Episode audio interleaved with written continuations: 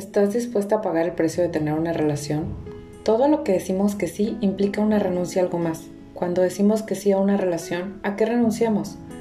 Quien lleva algún tiempo viviendo en una relación suele afirmar que no es fácil. Es cierto, no lo es. Es el contraste constante. Es ver tus peores miedos encarnados en actitudes, palabras y tomarlo todo personal. Pareciera que estamos programados, y realmente creo que lo estamos, para encarnar la sombra del otro, incluso sin ser conscientes. Y es ahí justo donde hay dos caminos, la sanación o el juicio y la separación. ¿Tienes miedo al abandono? Todo te parecerá una amenaza de abandono. Seguro se irá. Me va a pasar otra vez.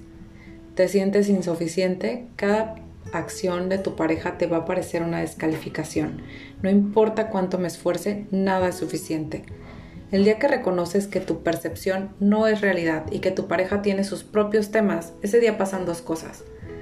Uno, le das luz a tu sombra, a tus miedos y a tus heridas, y al ser consciente dejas de darles poder y comienza el proceso de sanación. Dos, te quitas de encima el tema y las proyecciones de tu pareja, y con suerte sientes compasión por el ser humano que sufre en su interior. Amar, sanar, crecer y repetir.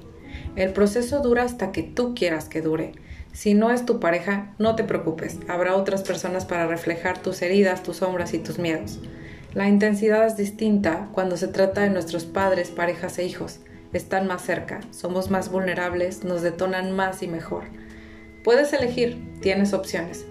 Amar, sanar y crecer en relación de pareja, amar, sanar y crecer sin relación de pareja, o evadir hasta el fin de los días y dejar pasar la oportunidad una y otra vez. La buena noticia, no estás obligada a nada y ahí está tu lección. Si estás en el proceso y necesitas guía, estoy aquí para ti.